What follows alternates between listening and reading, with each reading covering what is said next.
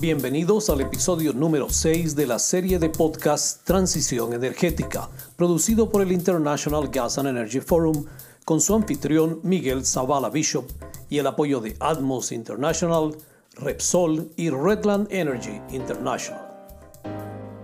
Hoy tengo el gusto de presentarles al Dr. Gerrit Schultz. El Dr. Schultz es el actual COO de Geoscience en EPI Group con sede en Londres.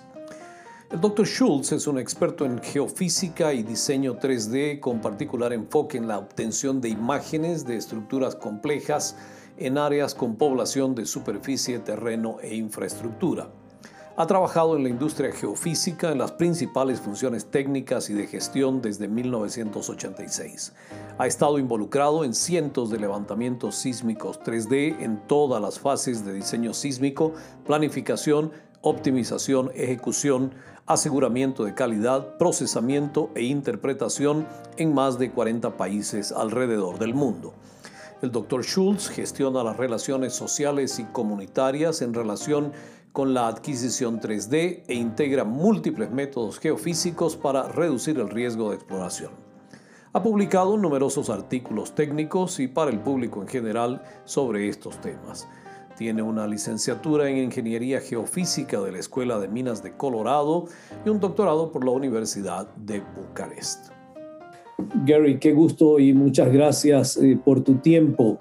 La situación en general de la pandemia y lo que hemos vivido eh, el último año y medio en el mundo eh, ha hecho, primero, que no podamos volver a retomar estos temas y segundo, que la industria está totalmente eh, en una situación, yo diría casi de stand-by, esperando a ver qué pasa, ¿no?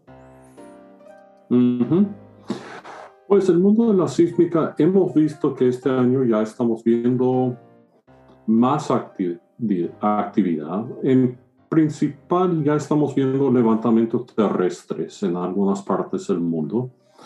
la actividad marina ha seguido uh, casi constante pero a un nivel mucho más bajo. Y por supuesto con la salida de Polarcus del mercado ya es con un número muy reducido de participantes. Eso significa que hay un reacomodo a nivel global también, sobre todo en adquisición. Sí, señor, hay un reacomodo. En la parte marina ha habido una consolidación. Um, Shearwater ha tomado los barcos de Western Geophysical, de la CGG y ahora del, de um, Polarcus, dándoles una dominación muy importante en el mercado. Um, ellos tienen por encima de, de 20 barcos disponibles, no todos activos. Y la segunda competencia es PGS, que creo que está tratando de operar entre 5 y 6 navíos. Um, entonces le da una situación muy fuerte para Shearwater manejar um, el exceso de barcos y, y tratar de mantener precios a nivel alto. En la parte terrestre lo que estamos viendo es que los únicos contratistas a nivel global son las empresas uh, paraestatales chinos. Y en las otras partes, las compañías que han tenido éxito y sobreviven son los que dominan el movimiento dentro de un mercado local muy específico. Entonces, por decir, no solamente tienen disponibilidad de equipo y personal especializado, pero pueden ayudar con el, consenso de operaciones con comunidades, permisos y la parte cívica de la operación. Y esas son em, empresas que se defienden contra los bajos precios de competidores ah, chinos. Correcto. De todas maneras, eh, se han visto muy pocas brigadas eh, eh, bueno, con excepción de Medio Oriente, que ha tenido una actividad importante, diríamos, en tierra, ah, pero por ejemplo Latinoamérica eh, o en el caso de, de, Surinam, Guyana, que han empezado también a tener nuevas actividades, eh, parece que hay más proyectos en carpeta que proyectos en ejecución. Exactamente. Lo que vemos es que en la parte de exploración siempre ha tenido un gran aumento del mercado por participación de pequeñas empresas pequeñas y medianas, en adición a las empresas estatales y las multinacionales. Um, las empresas pequeñas y medianas carecen de, de fondos para exploración y entonces han ido al mercado tratando de conseguir estos fondos. Y mucho de las empresas de private equity financieras que antes financiaban esas empresas petroleras han buscado otras áreas que sean menos uh, volátiles para sus inversiones. Eh, o sea, de hecho se ve en compañías que prestan servicios o, que prestan tecnología. Están ya diversificándose también y están yendo hacia otras áreas. Eh, ¿Te refieres a eso? Pues las empresas petroleras pequeñas tienen dificultades en, en buscar financiamiento. Correcto. Las empresas de servicios han tenido que diversificarse para sobrevivir. Um, y, y, ha sido muy interesante. Ah, yo trabajo en empresas de geofísica que proveemos servicios de diseño y manejo de, de brigadas de 3D, interpretación y procesamiento. Y hemos descubierto a través del último año y medio que nuestras habilidades son muy transferibles. Hemos incrementado nuestros servicios a, incluir diseño de 3D y supervisión de adquisición para uh, el wind farm, para el viento, Um, hoy en día estamos interpretando datos para construcción de, de, almacenamiento de desechos nucleares. Pues lo más interesante, empezamos con un grupo con drones que íbamos a hacer levantamientos de magnometría y otras cosas para, con los drones. Y eso ha crecido que estamos haciendo levantamientos y mediciones para desarrollo de vecindades y no solamente eso, pero podemos tomar medidas de cuánto, cuánta arena está en el, el montón de arena que se va a usar y actualmente usar eso para medir el adelanto o el paso que estamos yendo. Y lo más nuevo es que estamos haciendo vuelos de drone internos a las casas para llevar um, before and after para hacer los estimados antes de adelanto. después. Antes y después para ver el adelanto de los proyectos. Y eso viene porque en la geofísica sabemos acerca de la topografía, del posicionamiento, y hemos ido usando esas habilidades para diversificar nuestra empresa me parece muy interesante.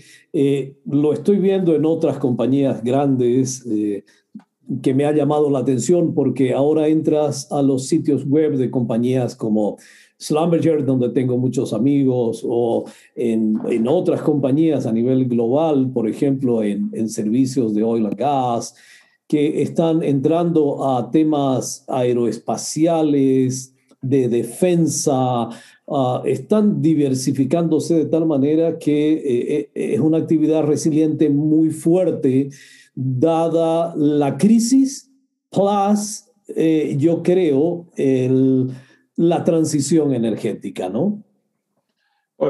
la transición energética que nos guste o no nos guste es real. Um, y tenemos que diversificarnos y poner que la geofísica sea parte de esa diversificación, ese cambio y participar, porque hay negocio que hacer en eso. Correcto, sin dejar el deber ser de la compañía, porque eh, hay necesidad de hacer todavía mucha modelación geofísica, mucha, ah, mucho trabajo de geología, mucha adquisición, mucho procesamiento, porque, claro, no se cierra el ciclo de los fósiles, eh, se modifica y se adapta. Mira, yo en general veo que las empresas de servicios están creando un modelo de hacer 60-70% de sus ingresos por sus medios tradicionales en el ámbito petrolero y después buscar un 30% de otras actividades. Y me parece que eso es factible y sostenible. Uno podría continuar solamente haciendo actividades petroleras, pero eso es sometido a mucha volatilidad que un año invierte, en otro año no. Es cierto. Y, y, los recursos se van redireccionando también hacia donde los negocios te generan eh, eh, mayores réditos, eso es innegable. Sí, y también uh, cuando uno está reclutando jóvenes uh, recién graduados, les interesa saber que la empresa está en las nuevas tecnologías, las nuevas energías y tiene sostenibilidad. Correcto.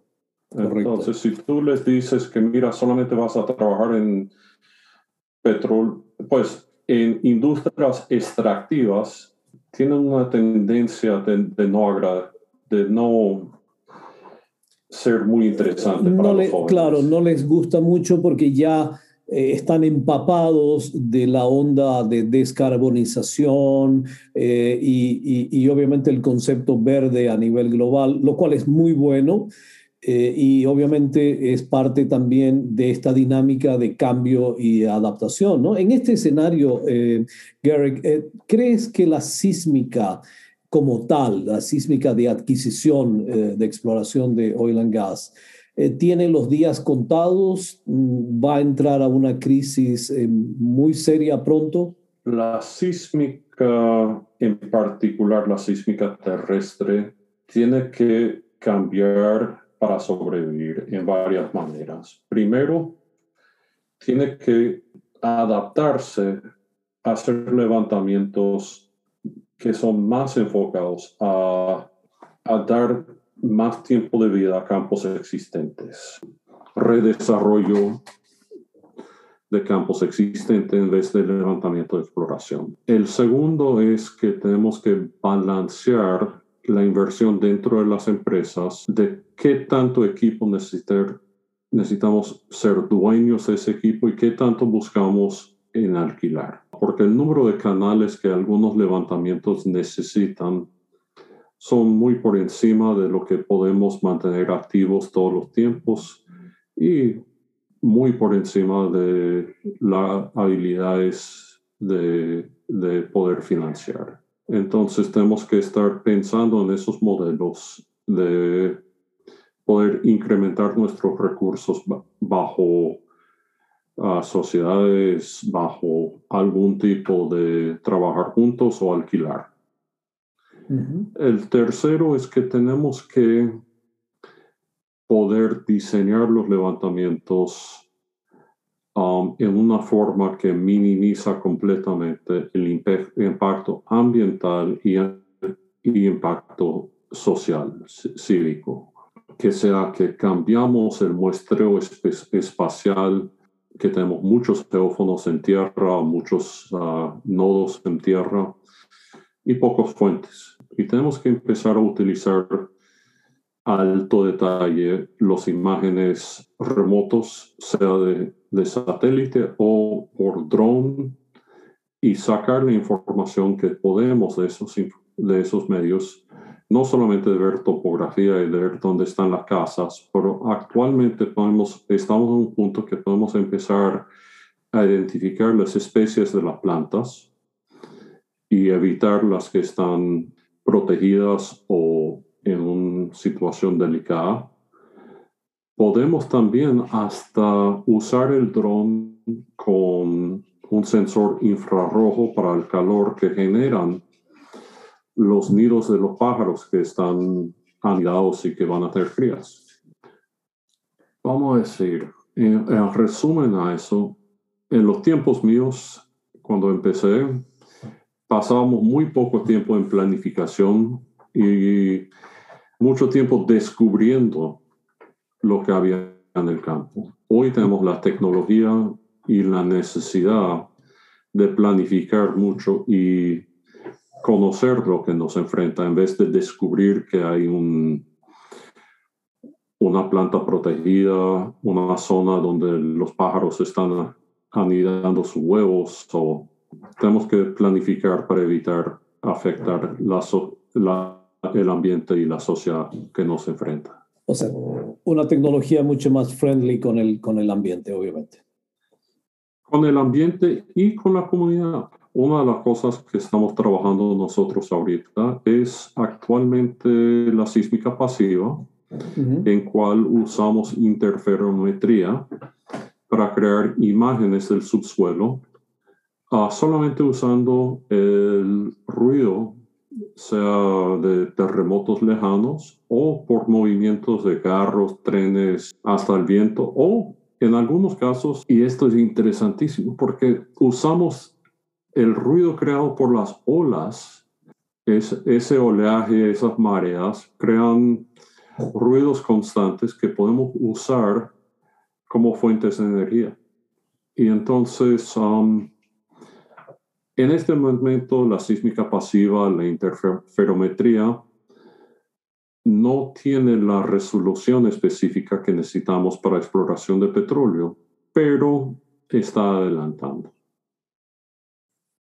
O sea que tendremos, eh, digamos, unos escenarios tecnológicos muy interesantes para bajar el impacto y subir la información, la data que se puede adquirir para tomar decisiones.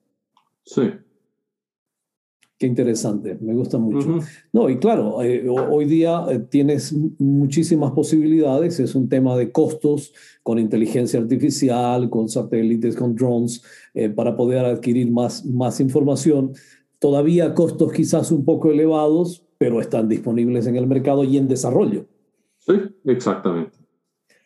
Y después del desarrollo bajan los costos. Entonces la sísmica, como los como lo conocemos con cientos de personas, con muchos helicópteros, cambiará. Eso tiende a desaparecer y levantamientos con menos impacto ambiental, tal vez con mucho más canales, pero muy pocos fuentes, serán lo normal.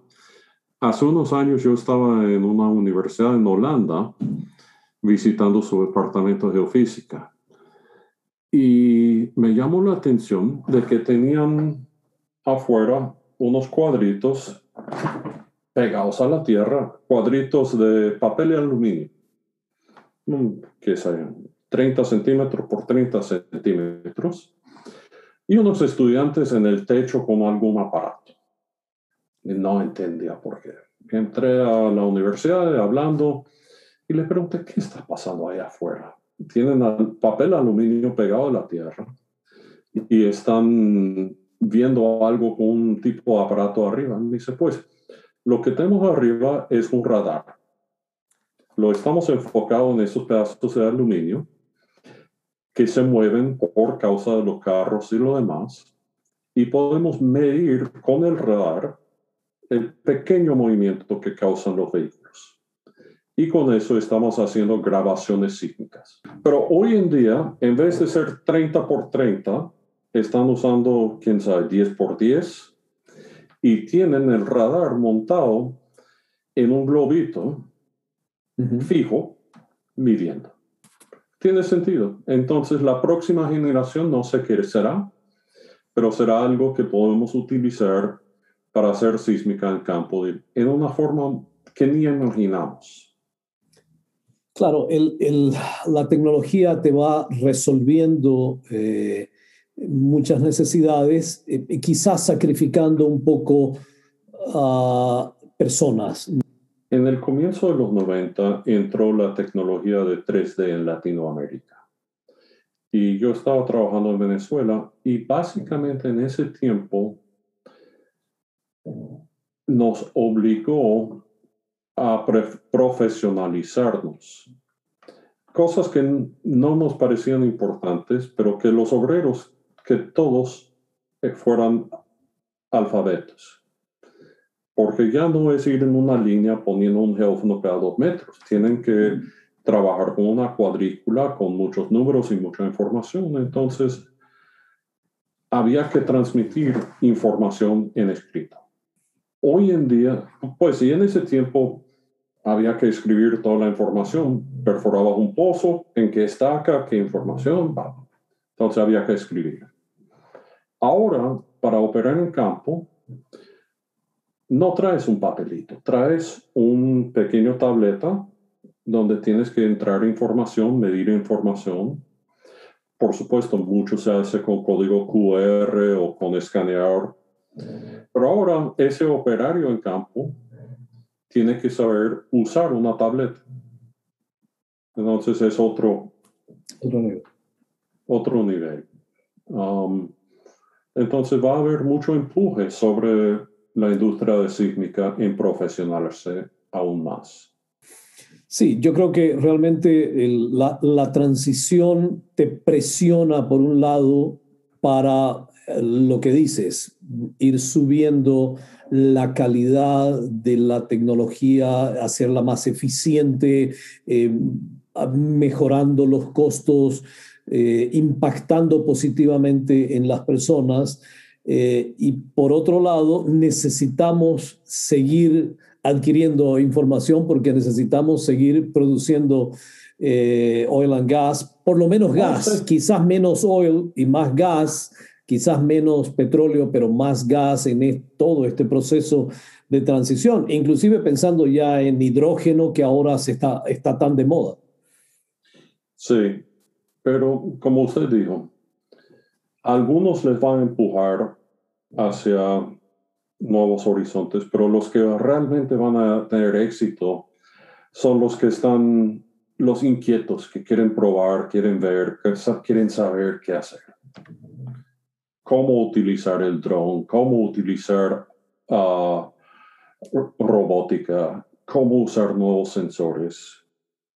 Y eso va a llevarnos al, al nuevo sísmica.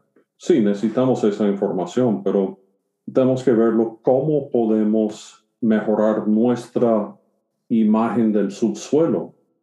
Es parte de una cuestión de, logística, pero es ver cómo yo puedo modelar puntos de recepción con fuentes para tener una iluminación adecuada del subsuelo. Y eso es el base. Y después, ¿cómo lo hago en superficie? Pues, um, pero ya es una cuestión de creatividad. Sí, exacto. Y obviamente de planificación y logística, porque claro, hoy se usan helicópteros eh, eh, que queman querosén y mañana se usarán drones mucho más eficientes, ya no habrá que llevar cables al campo, ya está ocurriendo hoy día, ya hay compañías que te proveen todos los nodos y no necesitas más cables, se acabaron los cables en muchos casos. Entonces ya también es un tema de economía de escala, ¿no? Exactamente.